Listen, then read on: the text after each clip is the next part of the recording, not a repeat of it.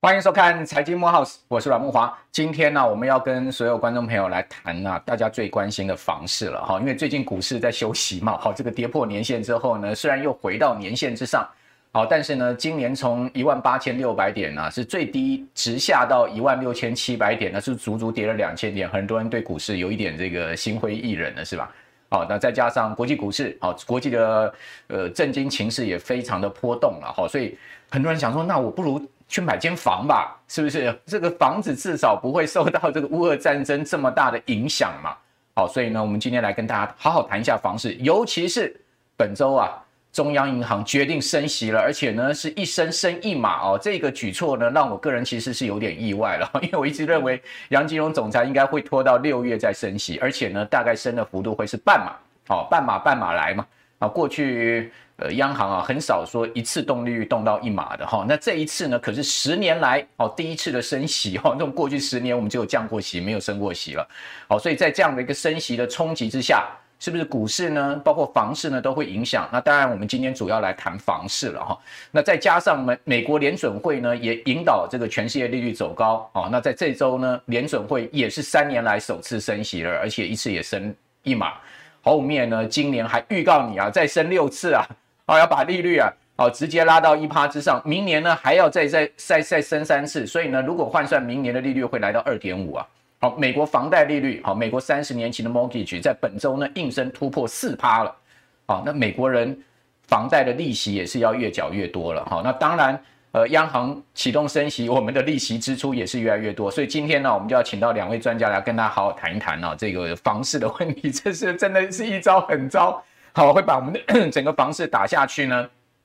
那在呃请教两位专家之前，我先跟各位报告啊。事实上，大家可能讲说，我都买不起房。好，现在租金可能，呃，这个呃，这个房贷利息也付不起了，因为利率要提高了。事实上，我跟各位报告，连租房啊，可能都租不起了。好，大家可以看到，我们根据内政部它最新的一个资讯啊，我们可以看到这个消费者，啊，它的房租类指数二月份来到一百零五点二五点，是创下历史新高。那我们根据房仲业者的分析呢，租屋市场啊。本来现在目前就是供需失衡了哈，那目前呢，整个实价登录啊，哦，没有全面反映租金的真实的概况，好，这个实价登录只有反映房价，没有反映租金，是这样吗？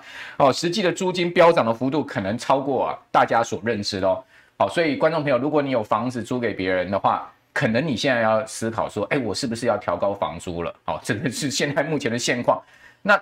反映在民众上面对升息呢这件事情确实是很大忧虑哦。我们同样根据这个房中业主的调查，大家可以看到这个调查出来，超过六成的民众认为最大压力好就是利率拉高了。好，因为呢这个我们现在的房贷利率都是机动调整，一季调整一次嘛。好，所以说央行把利率拉高，我们的房贷利率势必拉高。哇，今天这个问题可棘手了，所以我们今天请到了两位房产的专家来跟大家好好的解读一下。好，我们第一位要欢迎的是乌比房屋的总经理叶国华，叶总你好，木马兄好，各位听众、各位观众大家好。好，那那个实际在房仲业者第一线呢，哈，这个当然叶总也是实际在第一线呢。哦，这个第一线的嘉兴在我们的节目现场，嘉兴你好，嗨，木华哥好，大家好。好，那我现在要请教叶总了。刚刚我们谈到就是说央行是十年来第一次升息嘛，哈，那这个升息一次升一码也蛮霹雳的，一下把我们的这个重贴现率拉到了一点三七五啊，这个可以讲说是。呃，这个有蛮出乎市场预料的，我不晓得有没有出乎您的预料呢？有啊，因为这个 这个，刚刚我们都推论说可能会升息一个半码的一个这样的一个状态，那升息一码，其实这个就是下狠招啦。嗯，哦，因为这一次看起来这整个通膨的状况，还有资金的状况，它相当的泛滥嘛。是，那所以我想这个这个升息的过程里面，它是试图让房价做一些呃修正，或者是说让这些投资的人。在投资房地产呢，做一些这个稍微的比较比较就是保守一点。嗯，那我觉得这件事情，我在我觉得对南北的房市会产生不同的影响。怎么说？呃，北部还好还是南部还好？我觉得对南部的这个杀伤力会更强。哦，OK。因为过去这几年来，大概五六年来，其实我们都待在双北，但是我经常南部台中、台北、台南、高雄一直跑。那这个我们可以看得到，过去这五六年来，其实双北的房价并没有大幅的上升。嗯，好，我带大家记忆几个事情就好了。对，呃，我们听到央北。好，央北就是新店的央北重化区，对对对，你最高听到他可能想要喊到什么七十啊、八十啊，大概就停住了。对，然后你听到那个土城的这个战网重化区，嗯，你再听到都要五十上下，嗯啊，就大概又停住了。嗯，然后你有在听到哪里比这个更高的吗？嗯，就是这这两个区，三重也有一些相对的这个好像破盘价的一个状况。是，所以可是你你会看到，比如说你。你可以，你可以知道说，在两年前，我们听到台南的房价大概还在三十万左右。对，你你知道今年有可能本来要推出多少钱吗？你说台南市里面嘛，台南台南那个对对炒得最凶的地方，会推到六到七字头，哇，不可思议！我我我在去年底我得知这个讯息的时候，我就觉得哇，那那那台南对，那就岂不比央北跟央北比比照起来了吗？对，那岂不又跟新庄？那个所谓的从这个我们的那个副都心又比较起来吗？对对对。当这样的事情发生的时候，嗯、政府如果没有采取一些行动，嗯、当然是炒的一定炒。因为我们要南北平衡啊。对，房价也要平衡一下。对，所以所以这个政府要处理这件事情，你可以看得出来，势必一定要处理的。对。然后这个处理一定会让刚才我讲的台中啊、台南啊、高雄啊这些地方的房价，因为。那个投资炒作过多了，所以它会被停顿下来。没错。可是，在过去六年来，新北、双北啊这两个城市，基本上它的房价没有太大的波动。对，相对起，王安喜爹不疼娘不爱的感觉。嗯。但是我很明显的、很确实，去年底我就认为它的摆荡效应就会摆回来双北了。嗯。所以双北的这些房市呢，就会会再上来。OK。那这个的幅度呢，对。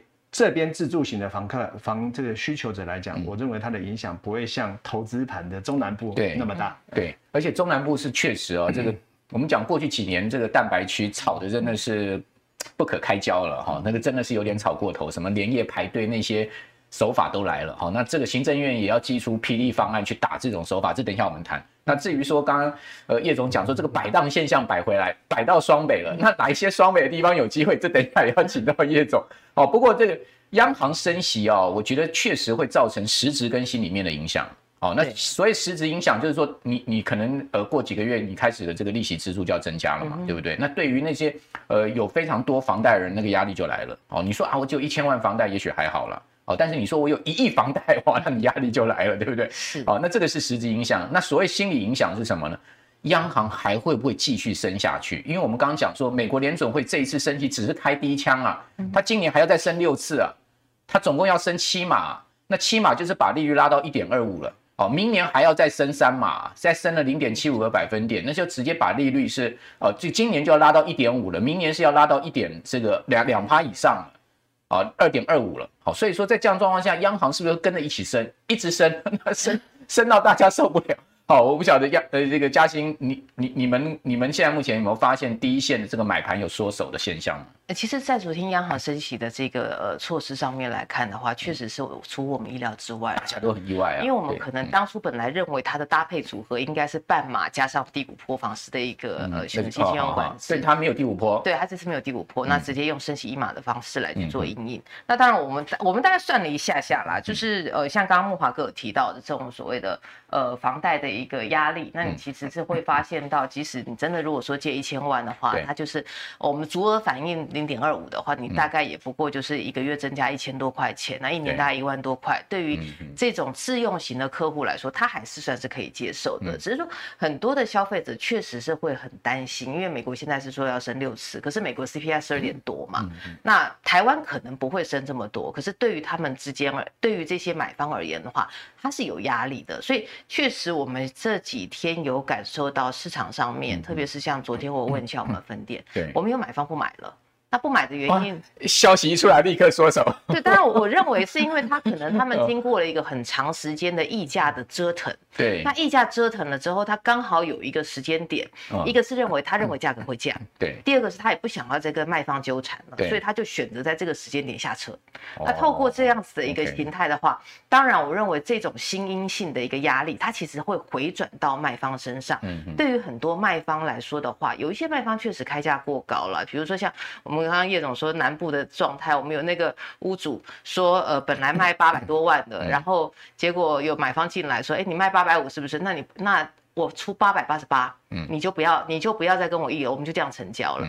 那你就可以看得出来，就是说屋主其实在姿态上面，跟他过去的那段时间头有非常多的筹码，嗯，所以他可能在这个价格上面就比较不容易松动。那但是现在升息下来，而且看得出来是生生不息的一个趋势，生生不息还得了？对，那生生不息的状态下的话，我们认为买方他可能他就会在这个部分上面，他就会比较保留。那另外，我觉得比较要值得注意的是说，过去的经验是有有一些房东，他其实是也是投资客，他是用以租养贷的方式来养房子，所以有可能他也会把这个部分反映在这个租金上面，那也带动租金的起涨。OK，好，这个利率如果一直升下去，刚刚嘉欣讲说叫做生生不息了哈，这个一直升啊，升到大家受不了。那房贷累积下去呢？我个人解读叫做代代相传啊，一代传一代，这个房贷永远还不了。好啊，所以说这个要呃回到这个请教叶总啊，就是说刚才嘉欣讲说这个生生不息的话，您您预估会不会有这个所谓的断头卖压出现呢？对我我做个补充好了哈，就是说。我们先看这个结论。OK，好，就是说它过去哈这个几次的这个升息的过程中哈，我们看到房价其实是没有跌的。对，我们先看这个就以过去的历史经验，过去的历史经验没打到房市了哈。对，它的房价是没跌的。OK，那我们回过头来看，就是说那为什么要升息？对，那这个升息就是政府的考量嘛。你再不升息，要资金的这个成本这么低，很多人就跟银行贷的款，嗯，然后去做这些投资。那当然现在因为政府做了非常多的动作，包括银这个。银行这个所谓的放款市足率的问题嘛，资金市足率的问题，对，所以基本上银行已经不太能够做太多的这个房地产的放款，也是被限制了。包括你看现在这个建融也被管制了。对，那我们回过头来看，我们谈我们一般的市场的买卖好了。刚刚嘉欣讲到就是说，当它升息的时候，买方就不买了。对，对吧？很很明显，买方就不买了。那 我觉得影响最大的是。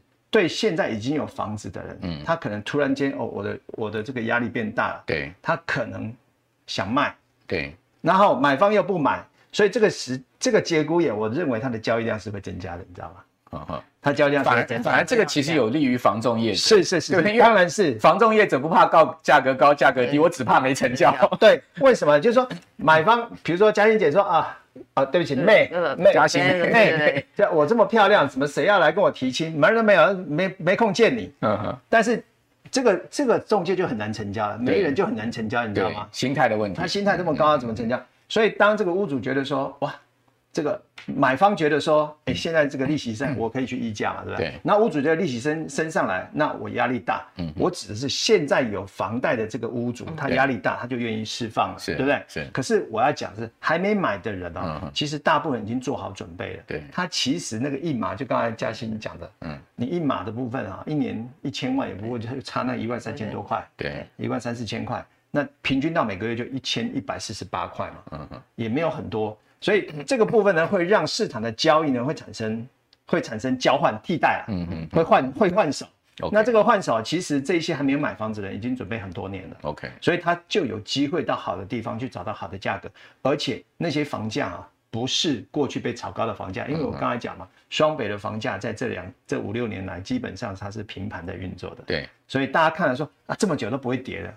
应该是可以进场，因为下一波有可能要涨上去了。OK，所以才会看到刚刚那个结果。了解。几次升息之后，其实房价都没有跌，最后还是往上走。OK，对。所以升息呃反而促使这个买卖双方更容易成交了。然后这个因为心态上面就不不不一样了嘛。好，这个卖方的心态就没有那么坚持了嘛。是。那买方反正呢，呃，升一码两码他也可以接受了。是啊，所以说就是。趁卖方心态放松，哎，大家议价比较好，议价的时候就就买了哦。所以说呢，刚叶总这样解读也很有道理哈。不过呢，我个人就会比较担心，刚叶总所讲那个蛋白区过去几年中南部炒得太过分的地方哈。那一旦这个呃升息持续升上去，等到他们要交屋的时候，会不会有断头卖压？这个等一下请教您哈。那呃，刚刚谈到的就是说，其实政府也有蛮多的打房措施嘛。虽然你刚讲讲这个央行没有第五波出来，因为前面已经四波了嘛但第五波没出来，但央行也预告说不是不出来哦，它可能后面才会出来。那我们来看到行政院已经有新的方案出来。我们刚刚讲说，行政院呢哈，它要直接从打炒房来这个着手，我觉得这一招啊算是有打到要害哈。各位可以看到，行政院下面内政部哈准备寄出所谓的呃打炒房的这个五个重拳，好，未来最高哈要罚五千万哦，所以大家小心啊，很多人你恶意炒房有可能被罚到这个一百万到五千万，什么样的会被罚到一百万到五千万？就是意图影响交易价格，制造热销假象，好，或者说呢，呃，你去垄断啊、转售牟利啊，好，这些炒作呢罚这个一百万到五千万。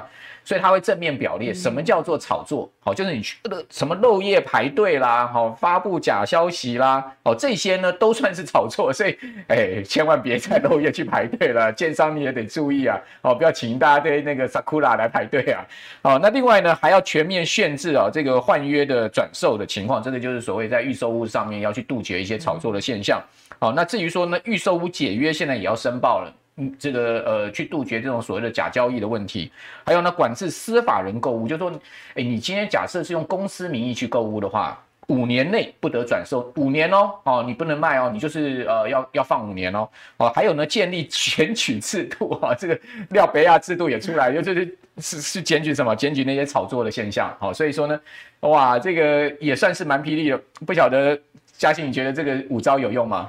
我们在看呢，其实以这次的内政部上面的操作来说的话，我们叫做非正统操作法啦。因为你过去很难看到，就是针对他的某一些的一些我们说是交易的行为，他去做有刑责，而且这么重的刑责，那甚至于他会奖励检举这样子的一个操作。对。那当然，如果说是以行政院现阶段的一个操作方式来看的话，我们可以看得到，就是说他可能是透过我们实际的一个交易来去做增加交易困难度的一个操作。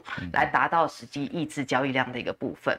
那但是除了这个事情之外的话，我们其实也可以另外一个部分来注意到，像财政部，对，财政部它其实搭配内政部的一个后坐力，实际上是非常大的。嗯，财政部他们现阶段除了过去的我们说是国税局积极查核勾稽之外，它现在还有考虑要针对税基的部分去做一些调整。所以换句话说，就是我的房屋税。地价税在未来的这个持有成本上面，你可能会增加，那所以增加你这个囤房上面的一个压力，然后又造成你这个交易上面的一个困难，所以对于投资者而言，他可能会觉得以资金最有利的一个呃方式来去做规划，他不一定要 parking 在房地产。他或许有其他的方式可以，股票也不好买啊。对，现在是 那，但是或许相对来说的话，可能就比较不会有囤房的意愿。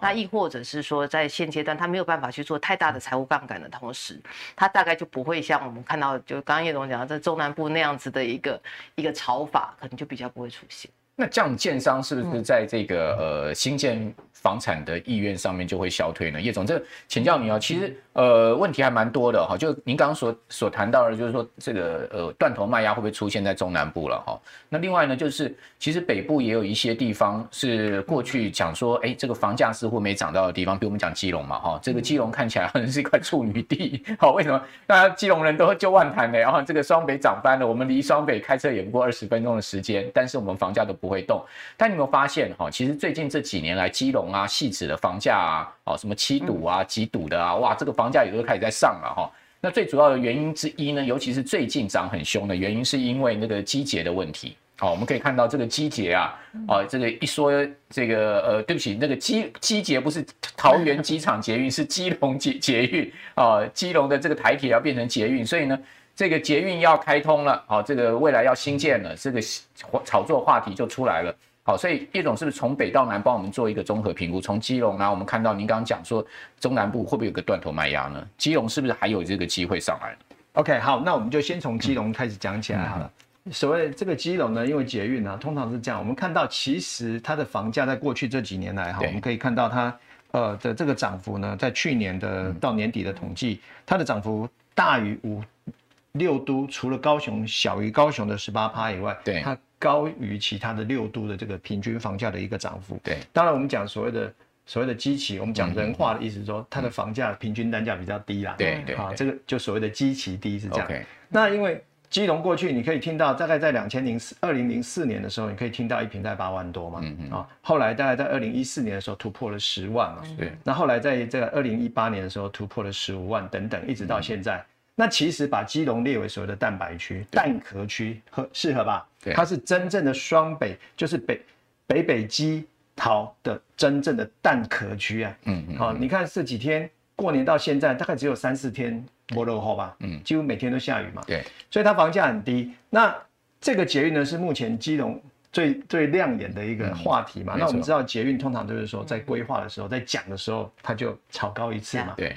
接下来呢，就会停下来，为什么？因为规划好要施工，那是漫长的，至少十年的事情了。一个黑暗期，有一个黑暗期，那个就又会掉下去啊。从淡水捷运来看，很多捷运来看都是这样。是。那到了快完工的时候，又再拉一波了。嗯嗯。所以我觉得基隆呢，到目前为止，但是还没有炒很高了哈。如果有兴趣，觉得说那边适合啊，或者住在那附近的人，其实我认为房价要跌也是很难的。那基隆是市区好呢，还是临近汐止的地方好呢？到底基隆也还？不小的一块地方，对不对？就还有好几堵啊，到到底哪里比较好？就看你住哪里了哈，因为因为每个地方都有工作的人啊。我我觉得，如果是要往台北跑的话，当然就是刚才那五六堵、七堵、八堵这边往基隆港那个方向这条线上的是可以买的。嗯嗯。啊，可是有人偏偏就喜欢买到看海的嘛。嗯嗯。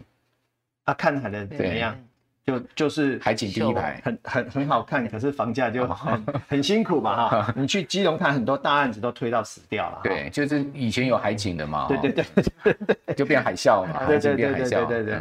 好，那从基隆看回，我们再看回中南部。刚刚讲这个内政部的，对行政院的打房那五个措施哈，你很明显它直接就是打所谓的预售屋嘛。对，因为过去在讲炒房，它就是预售屋在炒房。没错。好，那直接要打打炒房，你看多辛苦。第一个要呃不可以换约，嗯啊，如果要罚什么到五千万，对，然后这个法人，比如说我用法人去买，我要逃税的，不好意思，法人买必须要报备合可制，是，然后持有五年不能动，对，好，我们来看刚刚升息这个结果会造成什么现象哈？我觉得啦，嗯，其实现在这个建商呢，现在打到的都不是建商，嗯，建商其实在南部，台南、台中、高雄，他们都慢慢盖，嗯，尽量先不要盖，也不要再卖。为什么土地不便宜？然后呢，这个成本造价一直越来越高。对，我现在规划一坪五十万卖给你，等到我盖好之后涨到七十万。这以前在台北我们常常看到啊，所以建商说我好谈掉，那么没人谈去，行不行呢？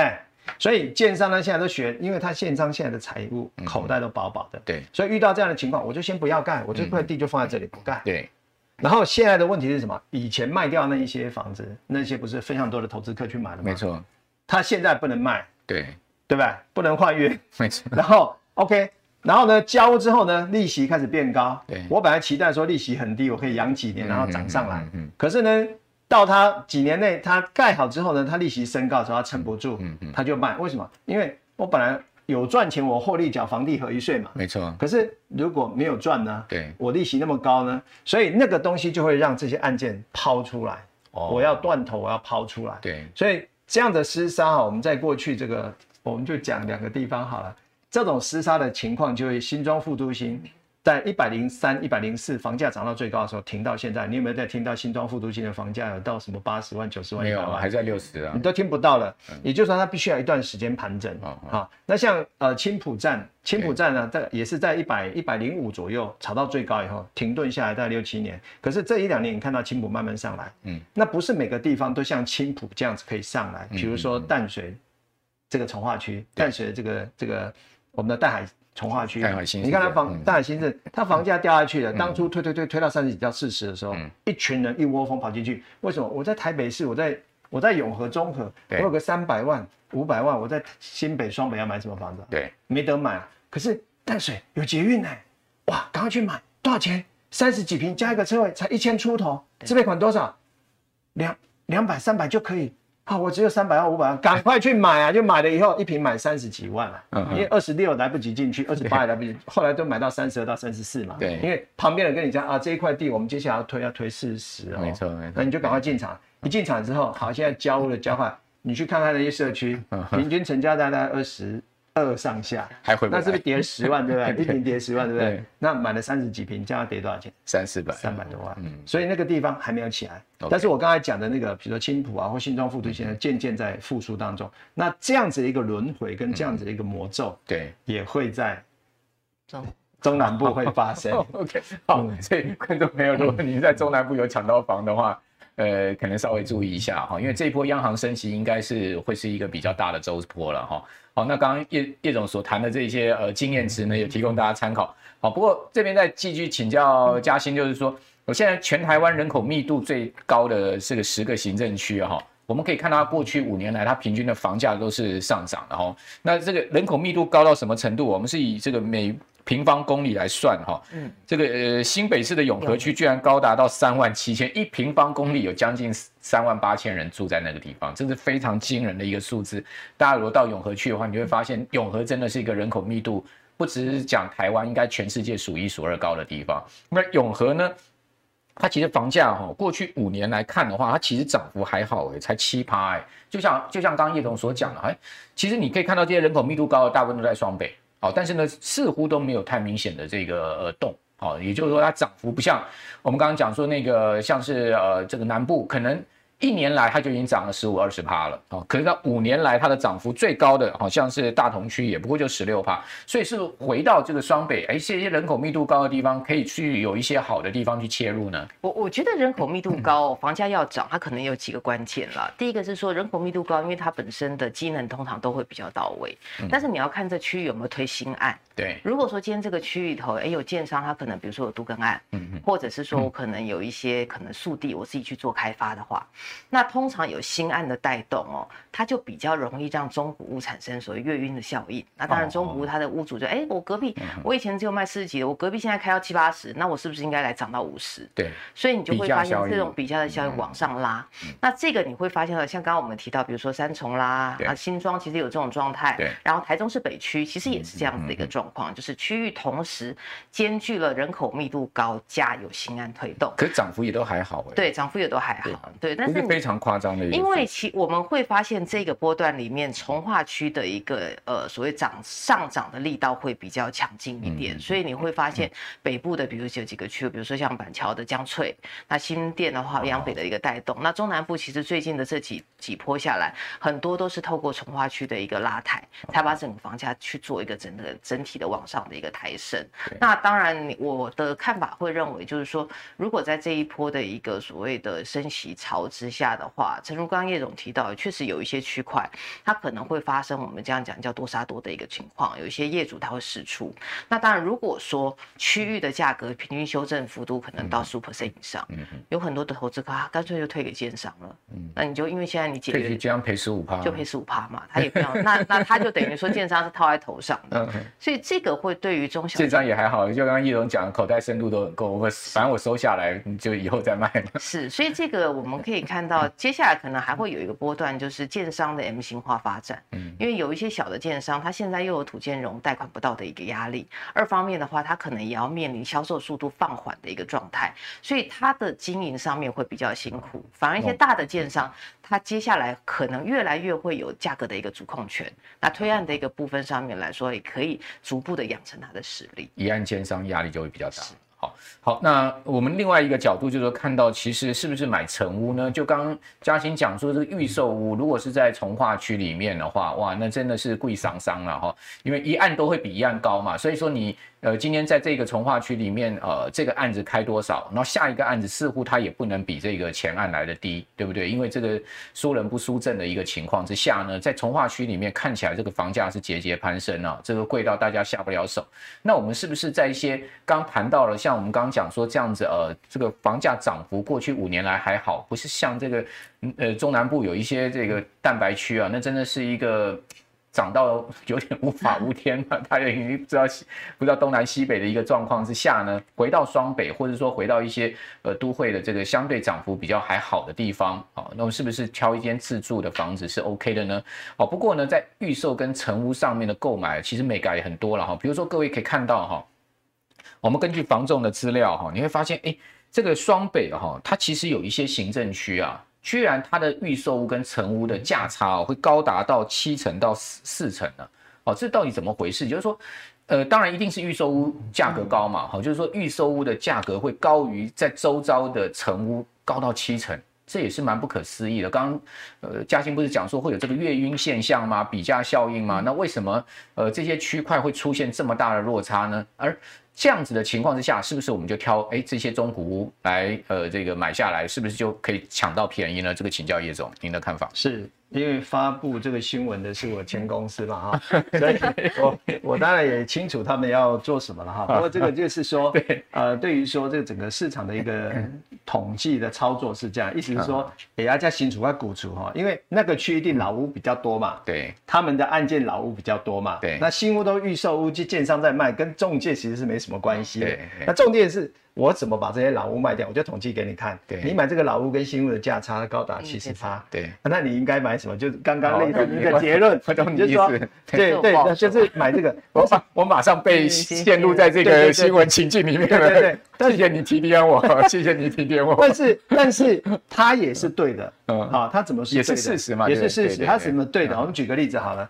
啊，比比如说你现在有一间啊旧的公寓，就在松山区。嗯，不管是什么中坡北路、中坡南路啦，或者是那。五五分埔啊，五分五分碑的什么站啊？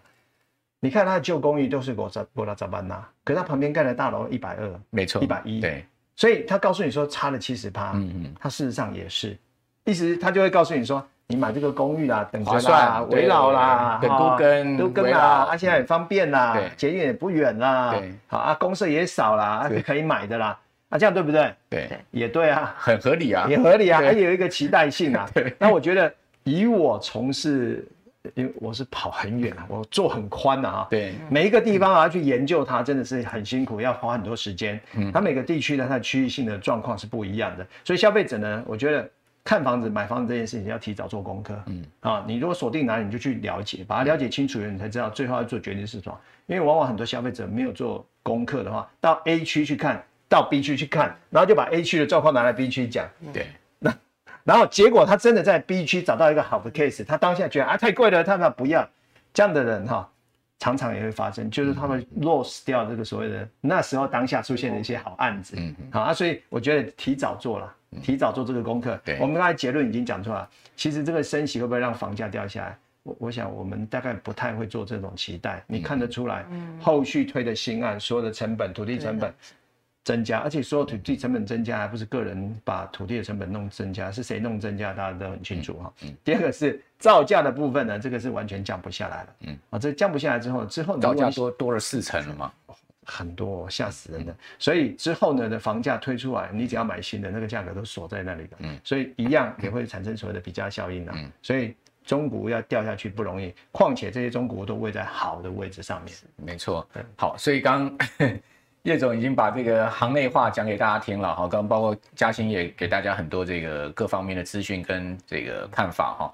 基本上啊，大家要期待好区房价掉下来哦，大概我现在扣零了哈。但是呢，你也要小心那个过去几年炒作过剩的地方，哈，就是那种所谓的蛋白大炒特炒，炒到这个不知道东南西北的地方，哎，过两三年它的这个新屋要交屋的时候，也许会有一个抛售潮。好，那买到人大家就自己斟酌了，对不对？这我们也不是我们呃一己之力可以去做这个呃去做扭转的哈。好，所以这个要把不同的情境分出来。那至于说升息，不管升多少码，好，看起来过去的经验是不太容易打到这个好区的房价了，因为毕竟现在整个成本上升，哦，土地成本也好，或是说营建成本上，连现建筑工人也很难找，对不对？所以说，呃，工人的成本也上升的情况之下。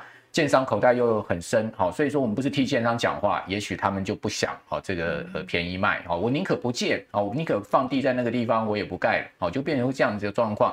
那呃，至于说中古屋市场的话，可能交易量会增加哦，因为当然讲新屋主心态的这个影响之下，好，如果观众朋友你想要找好房子的话，现在倒不是是一个好时机哦，因为在整个升息周期里面。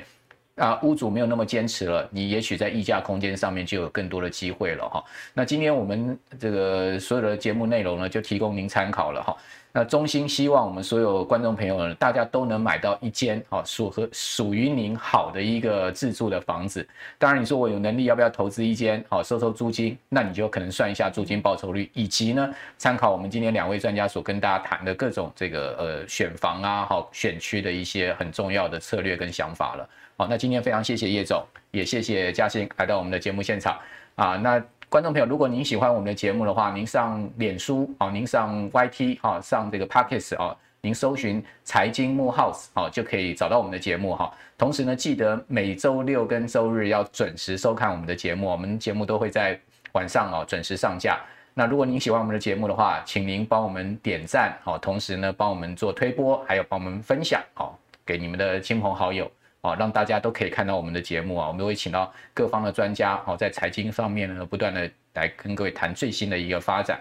好，那今天就谢谢我们所有观众朋友的收看，也谢谢两位专家，拜拜。谢谢。